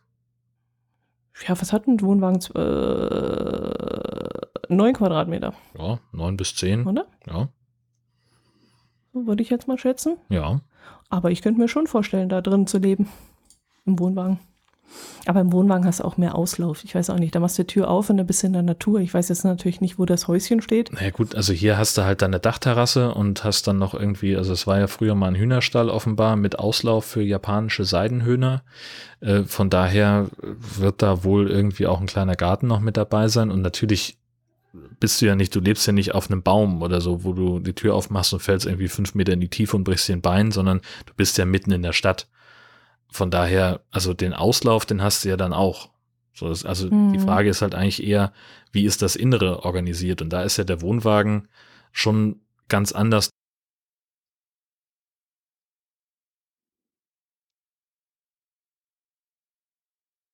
Ach, findest du? Also ich finde da nicht viel Unterschied. Du hast die kleine Küchenecke da, das Bad. Wenn du jetzt noch ein, ein, ein umklappbares Bett hast, dann ist das ja fast wie also ich finde das gar nicht so anders. Nur, dass du es halt nicht bewegen kannst ja, und ja. mal woanders aufstellen kannst. So geht schon los. Und kein Vorzelt. Aber Dachterrasse, ja, okay. Das, ach, es ist mhm. kompliziert.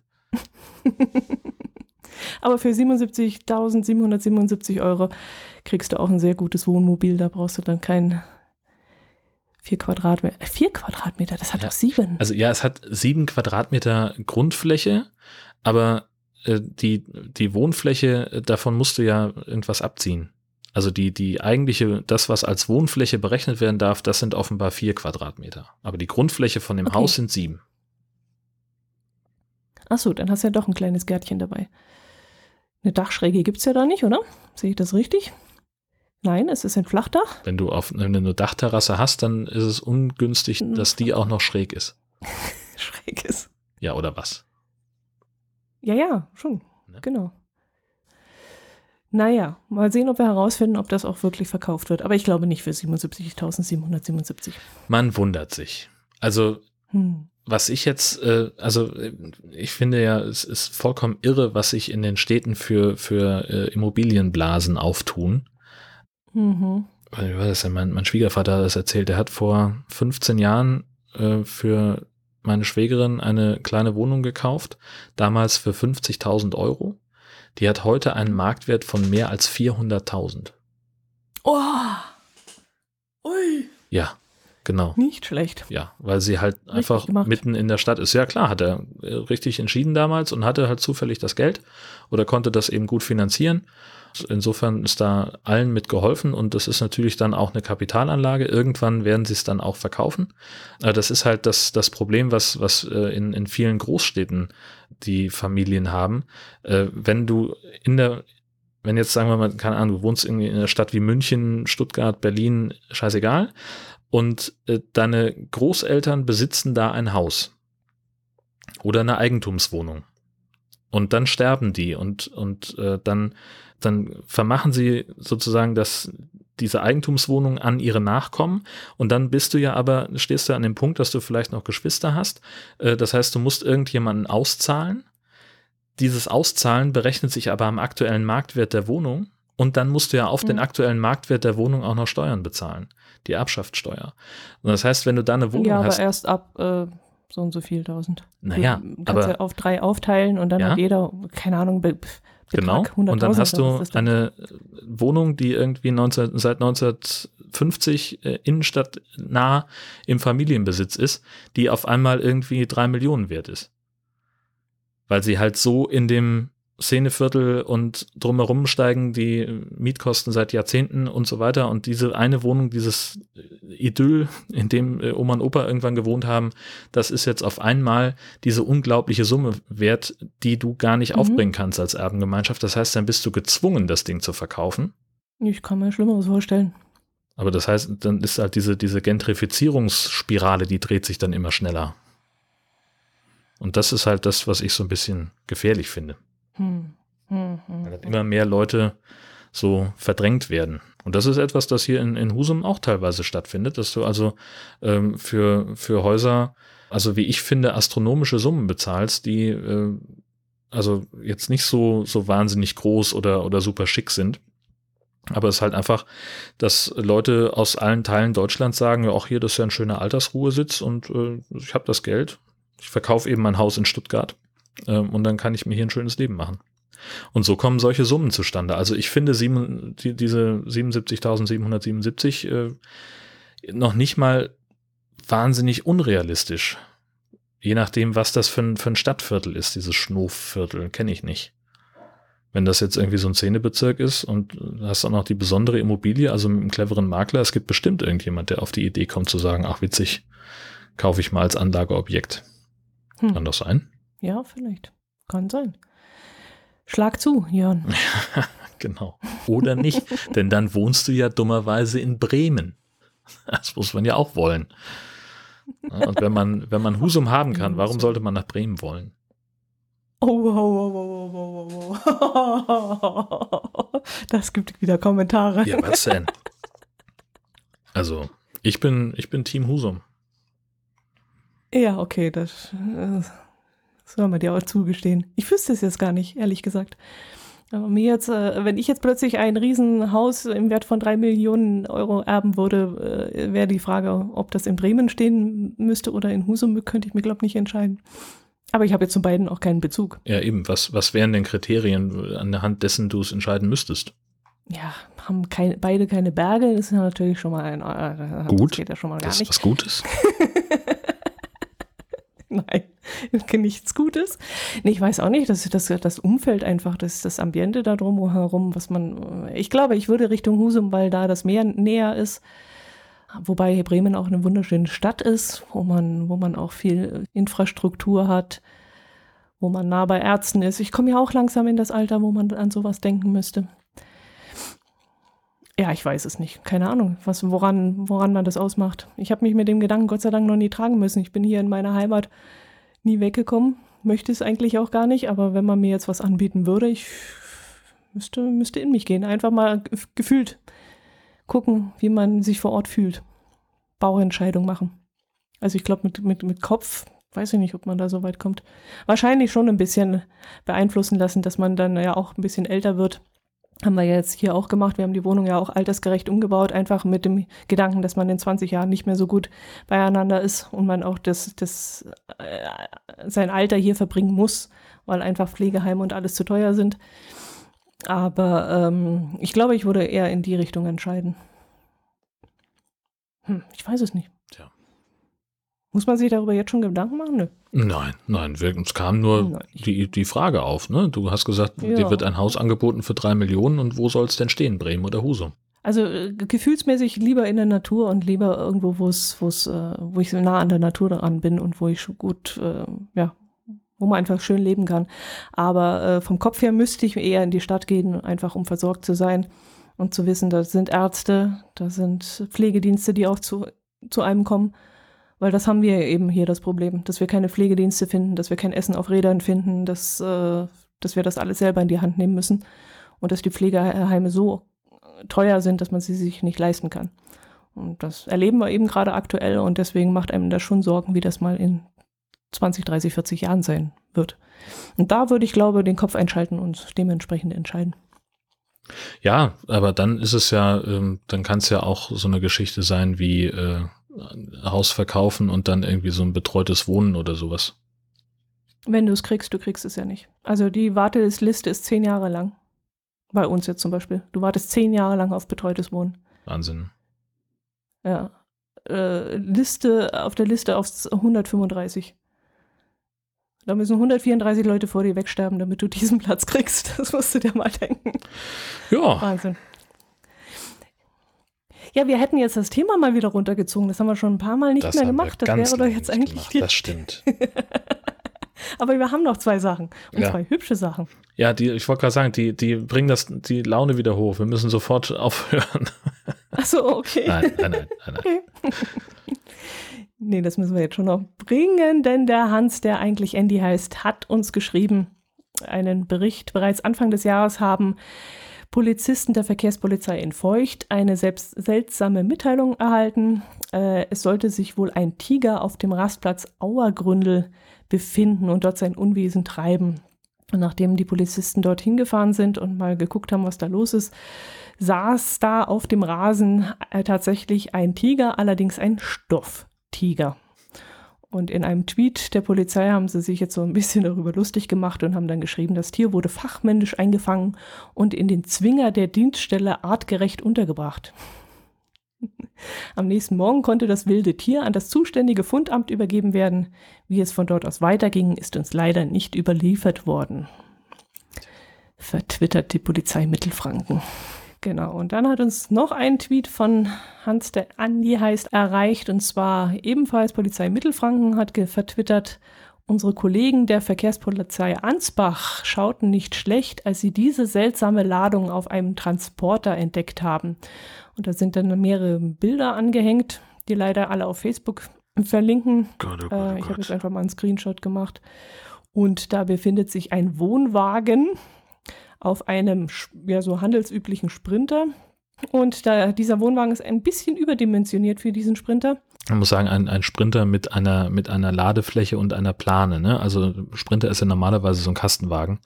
Aber ja, das so, ist, ich okay. bin, ich bin gerade vollkommen fasziniert, was das für eine, für eine abenteuerliche Konstruktion ist. Ähm, ja, aber du warst noch nicht fertig. Ich habe dich unterbrochen, entschuldige. Ich überlege jetzt, wie weit dieser Wohnwagen von dieser Sprinterfläche hinten rausragt. Denn wenn ich so die Türe sehe, dann würde ich mal so behaupten, Meter mindestens, Meter 20.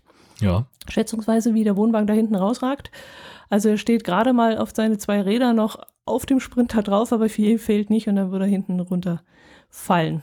Was ich nicht ganz verstehe, ist, warum die die, die Deichsel vom Wohnwagen nach vorne gestellt haben. Da hätte ich doch eher den Wohnwagen andersrum gestellt und die Deichsel nach hinten rausgucken lassen. Das war mein erster Gedanke in dem Zusammenhang. Vielen Dank, dass, dass wir uns da so einig sind. Äh, aber die andere Frage ist ja einfach, warum haben sie den nicht einfach angehangen? Der hat keine Anhängerkupplung. Gut, man kann, ja, ja gut, aber dann, also das, das ist ja das Kleinste da noch irgendwie ähm, ein, ein Fahrzeug mit einer Anhängerkupplung irgendwie zu besorgen. Ach so, ich dachte, das ist das kleinste Problem, nehmen wir irgendeinen Expander oder sonst was. Nö, ach, also im Zweifelsfall könnte man auch äh, innerhalb eines Arbeitstages an den Sprinter eine Anhängerkupplung anbringen lassen. Das wäre kein Thema. Ja, ja. So, aber ähm, das, also auf die Idee zu kommen, das Ding so zu transportieren, wie sie es gemacht haben, also da musste halt wirklich eine ganze Menge Ideen haben. Und dann auch noch, also ja, dann, dann ragt er halt weiter als einen Meter raus. Das erkennt man daran, dass sie dann hinten eine Warnweste ähm, angehangen haben. Alter. Ja, aber. Unfassbar. Aha. Auf was für Ideen die Leute kommen. Ladesicherung, eine Warnweste hinten drin. Ja, vor allem äh, sieht das jetzt nur so aus. Ach so, nee, weil die Seitenklappen runtergeklappt sind. Es sah jetzt gerade so aus, als wäre der auch überladen. Nee, genau, das ist, äh, weil die, weil die Ladeklappen runter weil sind. Weil die Klappen jetzt unten hängen. Aber weil so schwer kann ja der Wohnwagen nicht sein, dass ach, der ihn nicht transportieren darf. Das nicht. Also das ist ja nicht das Thema. Ja, ja und Hans, der Andi heißt, äh, vermutet, dass der arme Mensch wohl erst beim Abholen des Wohnwagens bemerkt hat, dass sein Zugfahrzeug keine Anhängerkupplung hat. Ja, das das kann natürlich sein. Unfassbar. Auf was für Ideen die Leute kommen, beeindruckend. Ja, ich glaube eher, er, er hat damit schon. Ach so. Nein, das glaube ich nicht. Ich glaube eher, er hat schon damit geplant, dass er ihn da hinten drauf stellt und, und dann festgestellt, passt da nicht drauf. Oder? Du, du musst ja, wie hast du den der da, da drauf gekriegt? Du musst ja eine Rampe haben. Ja, Rampe und dann Mover. Ja, ja oder was? Ja, ja, hochschieben ist ja klar, aber äh, das Ding ist ja mindestens einen Meter hoch, der, ja, ja. Äh, der, der naja, Kastenwagen. Gut, also ja. wenn du auf die Idee kommst, den Wohnwagen, den tun wir jetzt auf die Ladefläche, dann findest du auch einen Weg, wie, wie du den da drauf bekommst. Also das ist, glaube ich, äh, wenn, wenn du so abgebrüht bist, so einen Transport dir zu überlegen, dann schaffst du das auch noch.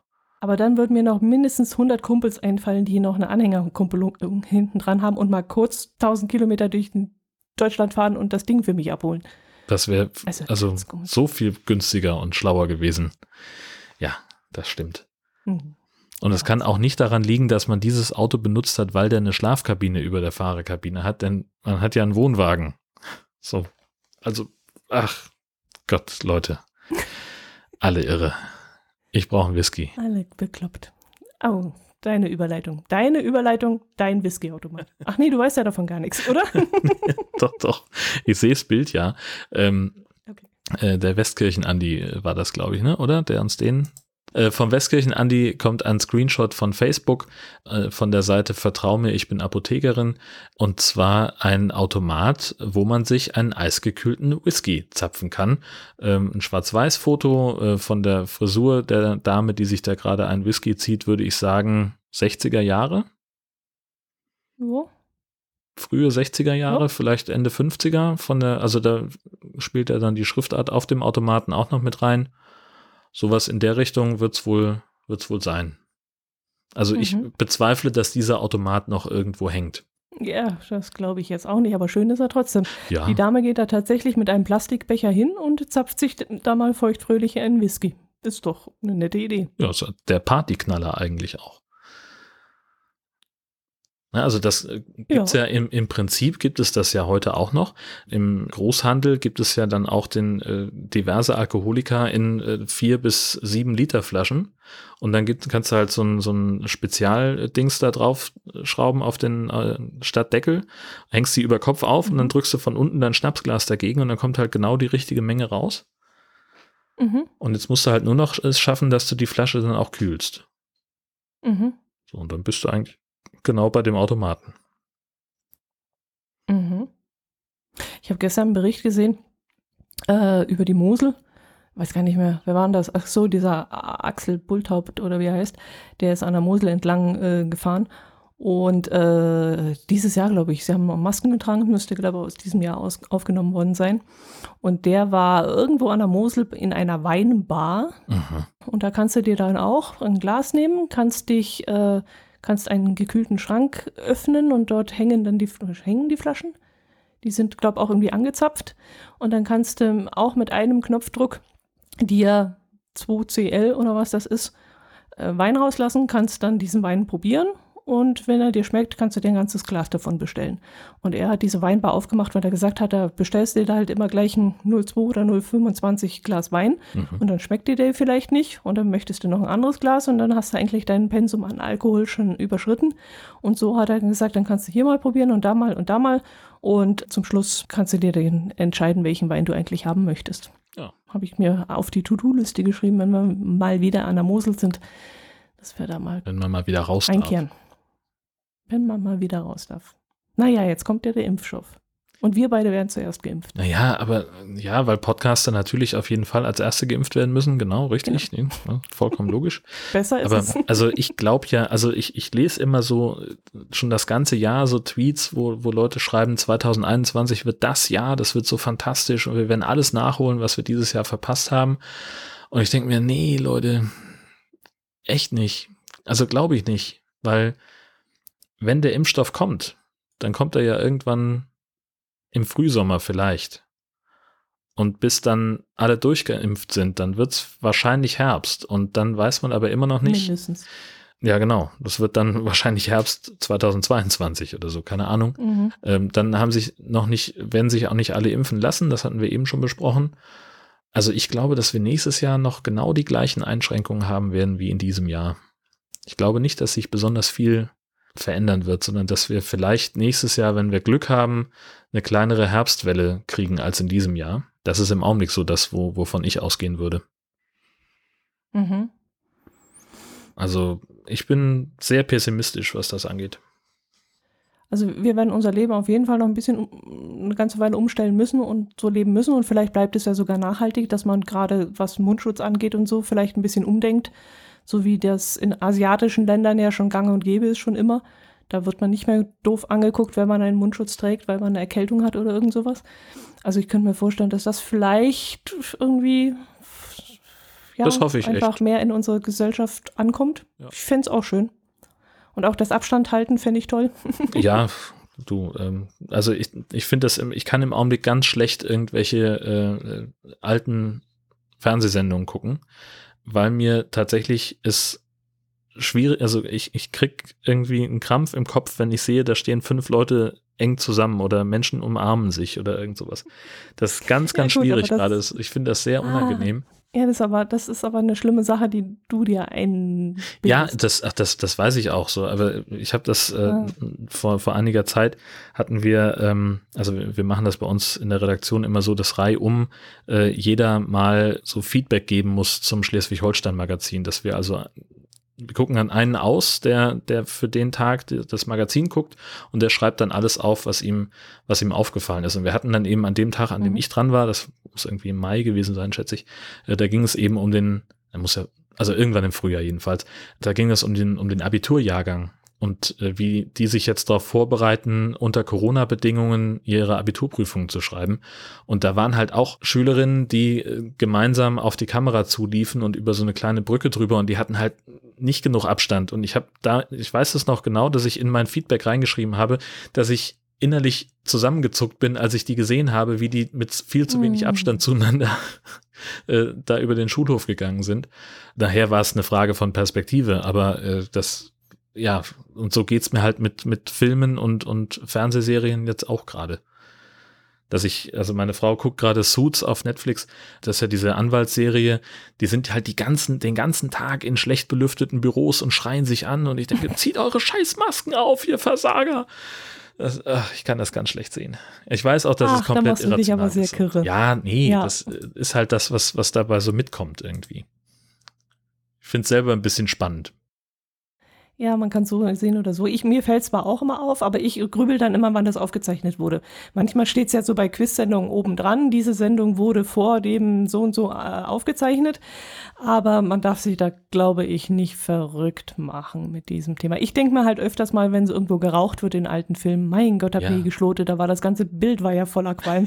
und da denke ich mir auch manchmal, oh, ist das ein alter Film, das gäbe es genau. gar nicht mehr heutzutage. Und witzigerweise heute, ähm, heute Morgen hat mir jemand jemand einen Comic von XKCD ähm, in die Timeline gespült, wo also auch jemand vor einem Fernseher äh, steht und sich ähm, irgendwas anguckt. Und der Untertitel ist, dass also äh, Filme und, und andere Sendungen, die grob in der Gegenwart spielen, jetzt für eine Weile sehr komisch sein werden. Und dann hast du halt so eine Gedankenblase, äh, wo dieser Mensch also denkt, okay, die umarmen sich, keiner trägt eine Maske, aber sie hat ein modernes Telefon, also spielt die Story in 2019 oder ist es eine Nachimpfungszukunft oder eine alternative, keine Corona-Realität? Oder sollen wir einfach denken, dass das unverantwortliche Charaktere sind. Und diese Gedanken, die macht sich diese Comicfigur also, und das, ich kann das sehr gut für mich nachvollziehen. Finde das sehr witzig. Werde gleich mal sicherheitshalber den, ähm, den Comic in den Show Notes noch verlinken. Also ich bin gespannt, was wir in der Nach-Corona-Zeit, also ich gehe davon aus, dass das in zehn Jahren hoffentlich nicht mehr der Fall sein wird. Aber wenn wir dann die alten Berichte so sehen und dann plötzlich sehen, dass die Leute irgendwie, auch die stehen aber weit auseinander bei der Szene Ja. oder, oder warum haben die denn da einen Mundschutz oder ach, da war ja was, die mussten damals Mundschutz tragen oder so. Also da bin ich gespannt, Ich wie wir da denke an sowas wie, es gibt doch diesen tollen Twitter-Account Tagesschau von vor 20 Jahren.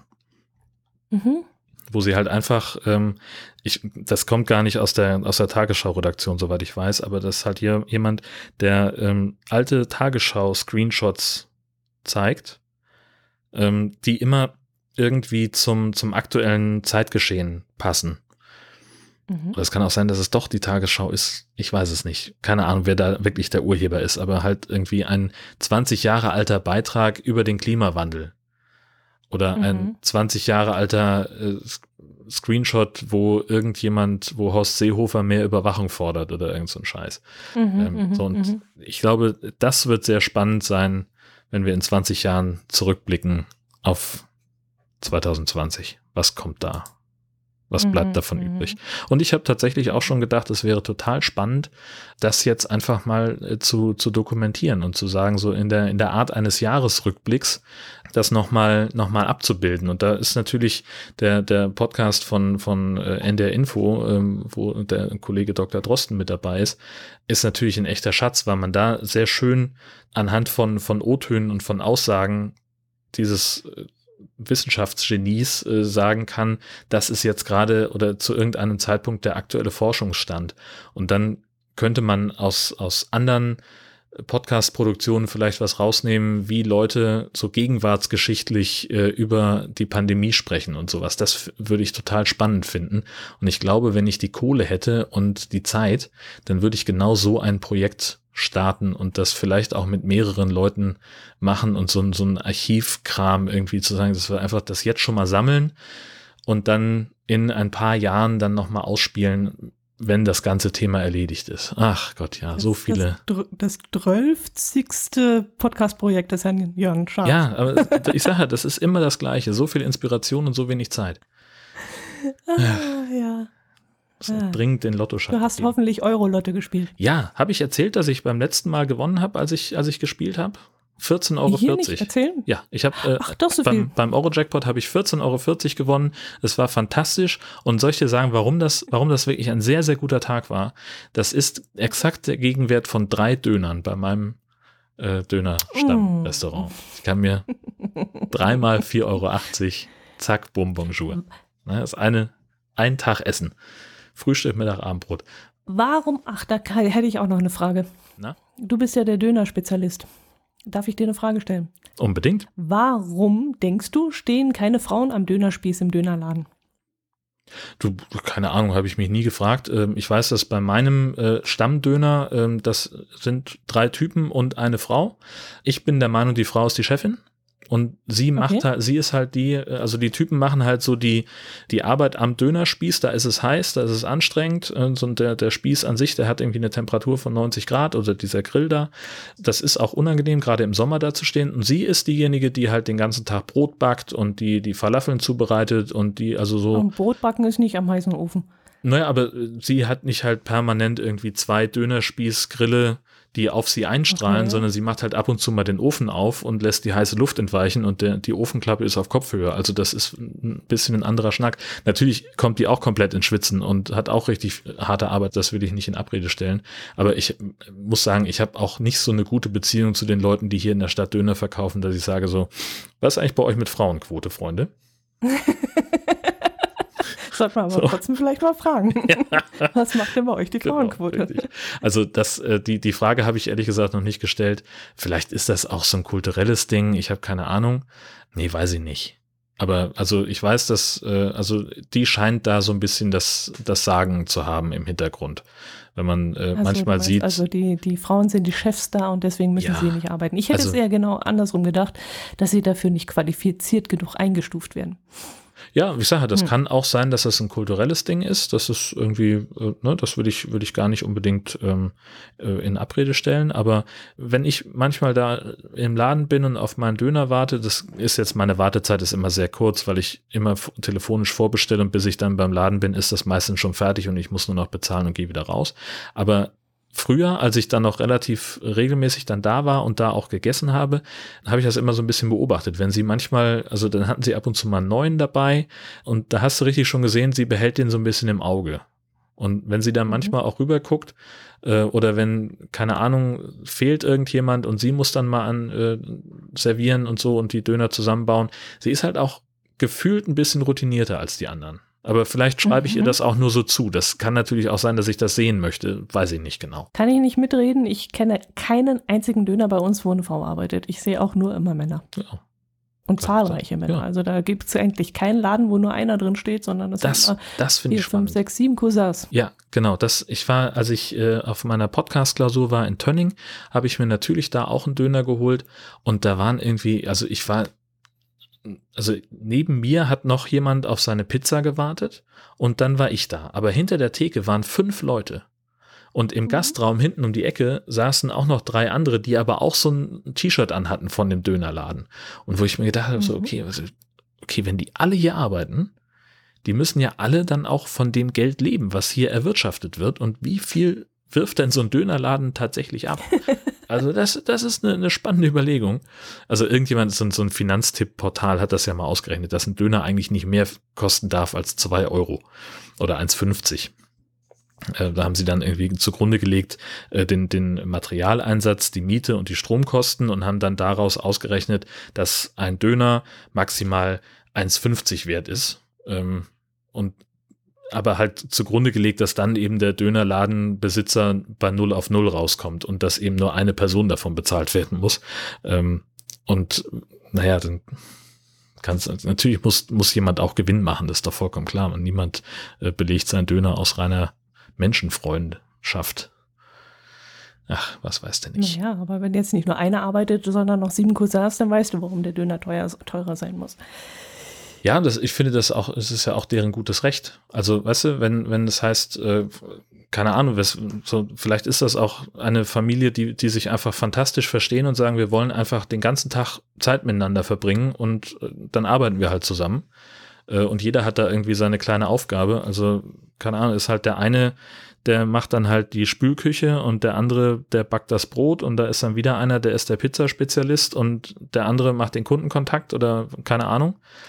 Oder zwei schneiden den Salat und bereiten alles vor. So, also das ist ja, ist ja durchaus darstellbar. Ähm, also ich finde es ja auch nicht schlecht. Also, weißt du, wenn die mit zu siebt davon leben können, dass sie da diesen Dönerladen haben, herzlichen Glückwunsch, freue ich mich für die. So, alles gut. Und dann, so, und ich finde zum Beispiel, also hier in Husum kosten Döner so im Durchschnitt ungefähr 4,80. Ähm, Mhm. Das ist auch bei allen ungefähr gleich. Also mal einer dabei mit 4,50 und einer mit 5 Euro, keine Ahnung, aber das ist so immer so ungefähr um den Dreh. Und in Berlin läufst du halt tatsächlich durch die Stadt und dann kriegst du halt einen Döner für, für 1,50 hinterher geschmissen. Und da frage ich mich dann eben doch schon, okay, auch da stehen ja drei, vier Leute im Laden. Wo machen die denn Abstriche in ihren Produktionskosten, damit Ja, sich das immer noch lohnt? Qualität natürlich. Naja, klar, aber so, da, Fleisches und allem. ja, genau, richtig. Von daher, also ich finde, ich finde durchaus, also, ähm, ne, also Lebensmittel müssen nicht unbedingt billig sein, sondern Nee, also preiswert. Sie müssen ihr, ihren Preis wert sein. Das erwarte ich Ja, davon. genau. Und wenn dazu gehört, dass ich eben, dass davon noch fünf äh, halb Unbeteiligte miternährt werden, von denen wir auch nur diese Momentaufnahme sehen, ne? keine Ahnung, wie beteiligt die sind, was die für einen Job haben in dem, in dem ganzen Konstrukt. Vielleicht ist der eine auch Steuerberater und sitzt halt einfach nur mit seinen Kumpels da zusammen äh, und, und macht die ganze Buchhaltung und ist aber dann eben Mhm. abends auch noch mit im Laden. Kann ja sein. Weiß der alles nicht. Nee, nee, nee, nee. Aber sagen wir mal so, der, der Döner an sich ist sowieso, ähm, also der Preis ist viel zu niedrig, finde ich. Was würdest du für einen Döner bezahlen? Also wenn, wenn ich sage, also das, was da an Menge und an erhoffter Qualität dahinter steckt, müsste so ein Ding 9 Euro kosten oder so. Woran machst du das fest? Ich meine, ein Salatkopf, was kostet ein An- Salatkopf? 50 Cent? 60? Ja gut, erstmal das, die Mengen an Fleisch, die da teilweise reingestopft werden. Hm. Und Fleisch ist teuer und soll auch dementsprechend bezahlt werden, weil da ist ein Tier dran gestorben. So, so geht schon mal los. Und ähm, dass das auf, auf die Menge umgelegt wird und dass die Menge einfach macht. ach. Also ich, ich, wenn du das Ganze auf dem Teller äh, jetzt platzieren würdest und in einem richtigen Restaurant diese Fleischmenge, die Pommes dazu, die, nee, Pommes sind nicht drin, doch gibt es, gibt Gibt's auch, mit ja. Pommes, aber, Aber lassen Pommes- wir den Salat. Was kosten Pommes? Salat, Also, die- ja. Ja, ja, ganz ehrlich, also da ist ja im, äh, in, den, in den Großmarktmengen, die du dann einkaufst, irgendwie ein 15 Kilo Beutel Pommes, der Ja, kostet aber ja, jetzt geh doch mal in ein deutsches Restaurant. Ein deutsches Restaurant, lass dir einen Salatteller mit diesem Fleisch geben. Dann zahlst du für diesen Salatteller mit ein bisschen Fleisch obendrauf, mit Putenfleisch, zahlst du 12, 15 Euro. Ja. So, und da hast du jetzt auch nichts anderes. Du hast einen Salatteller mit äh, Dönerfleisch drauf. Ja. Und zahlst 4 Euro. So, das, äh, also ja, natürlich, du hast da, hast, du hast da durchaus einen Punkt. Äh, natürlich darf Essen nicht zu billig sein. Ähm, jetzt ist es aber so, es gibt ja auch im deutschen Restaurant Unterschiede, ähm, wo dieses Restaurant ist und wessen Name vielleicht an der Tür steht. Ich habe auch schon in Restaurants gesessen, wo ein kleiner Salat 15 Euro gekostet hat. Ähm, einfach weil es halt mit Elbblick und von dem Sternekoch war und ich war sehr froh, dass mich da jemand eingeladen hat. Insofern, nach oben ist ja die Grenze nur das, was deine Kundschaft bereit ist zu bezahlen. Ein Döner ist ja, ist ja Fast Food, das ist ja wie Currywurst mit Pommes im Prinzip. So, da gibt's dann eben auch, also ich weiß nicht, ob es Leute gibt, die auf einer, auf einer regelmäßigen Basis acht neun Euro für einen Döner bezahlen würden. Nicht, also ich will das nicht verteidigen, ne? Also ich stehe genau auf dem gleichen Standpunkt, zu billig darf es auch nicht sein, den 1,50 Döner in Berlin würde ich mit zwei Fingern nicht anfassen. Punkt. Man muss aber auch wissen, dass also was die da servieren, ist ja in der Regel entweder Kalb oder, oder Geflügelfleisch. Ähm, und beim Kalbfleisch ist es so, da ist auch einfach sehr viel am Markt. Weil gerade in der Milchwirtschaft unheimlich viele Kälber regelrecht weggeschmissen werden. Ähm, nämlich alle männlichen. So, ein, wenn du einen Milchbauern, äh, der selber züchtet, wenn der ein männliches Kalb hat, das ist für den nichts wert. Ja, aber gerade daran hakt es jetzt auch. Also Ja, dann genau. lieber weniger So, von, davon produzieren und dafür mehr fürs Fleisch verlangen. Und überall, wo eben Fleisch äh, verkauft wird, sollte es A, anständiges Fleisch sein, aus anständiger Tierhaltung und dann soll da auch mehr für verlangt werden. Und deswegen finde ich so ein Döner, wo ganz viel Fleisch drin ist, finde ich einfach, äh, finde ich einfach zu günstig. Ja, also Also Ähm. es sollte auf jeden Fall teurer verkauft werden. Klar, dass das ganze Ambiente da, da außen drumherum, dass du da auf Plastikstühlen sitzt, dass das in den äh, die, die billigsten Immobilien vermutlich sind, wo da immer alles ist. Also das will ich alles gar nicht einrechnen. Und den Strom, die die verbrauchen für diese Grills und alles, das, das kommt ja auch noch alles hinzu. Aber, und eben die neuen Cousins, die dafür, davon leben müssen. Aber ähm, ich finde an sich vom Produkt her, finde ich das, was da geboten wird, wenn es die Qualität hält vom Fleisch und von den, von den Salatbeilagen, wenn das alles, gut, Eisbergsalat ist wirklich nicht das teuerste, aber wenn das alles einigermaßen in Ordnung ist, dann sollte es auch einen entsprechenden Wert haben, einen Preis haben. Naja, genau. Da sind wir uns einig. Also da, wie gesagt, ich finde 4, 4 oder 4,50 finde ich noch zu günstig für das, was du da kriegst. Ja, ähm, also da kommt es, glaube ich, nochmal auf den, auf den Versuch an. Ähm, hatte ich sowieso mal überlegt, äh, mal quatschhalber ähm, einen Döner auseinanderzunehmen, um einfach mal zu wissen, wie viel Fleisch ist denn da tatsächlich drauf. Also was ich zum Beispiel bei uns nicht kaufe, hier bei, bei unserem, bei meinem Stammladen, äh, ist der Jumbo-Döner, der sich einfach Mhm. von dem normalen Döner nur dadurch unterscheidet, dass da mehr Fleisch drauf ist. Und ich finde das einfach dann eine unangenehm große Menge von Fleisch. Aber der normale Döner, der hat eigentlich eine ganz gute Balance zwischen Fleisch und Salat. Und da ist äh, der, der Salat fühlt sich zumindest so an vom, vom, vom, von meinem Eindruck her, als wäre das zumindest gleichwertig von der, von der Menge her. Ähm, also ich habe nicht das Gefühl, dass ich da zu viel Fleisch drauf habe. Ähm, aber Mhm. wie gesagt, wir sind da grundsätzlich äh, sind wir auf der gleichen Seite. Ne? Also ich sehe es ganz genauso.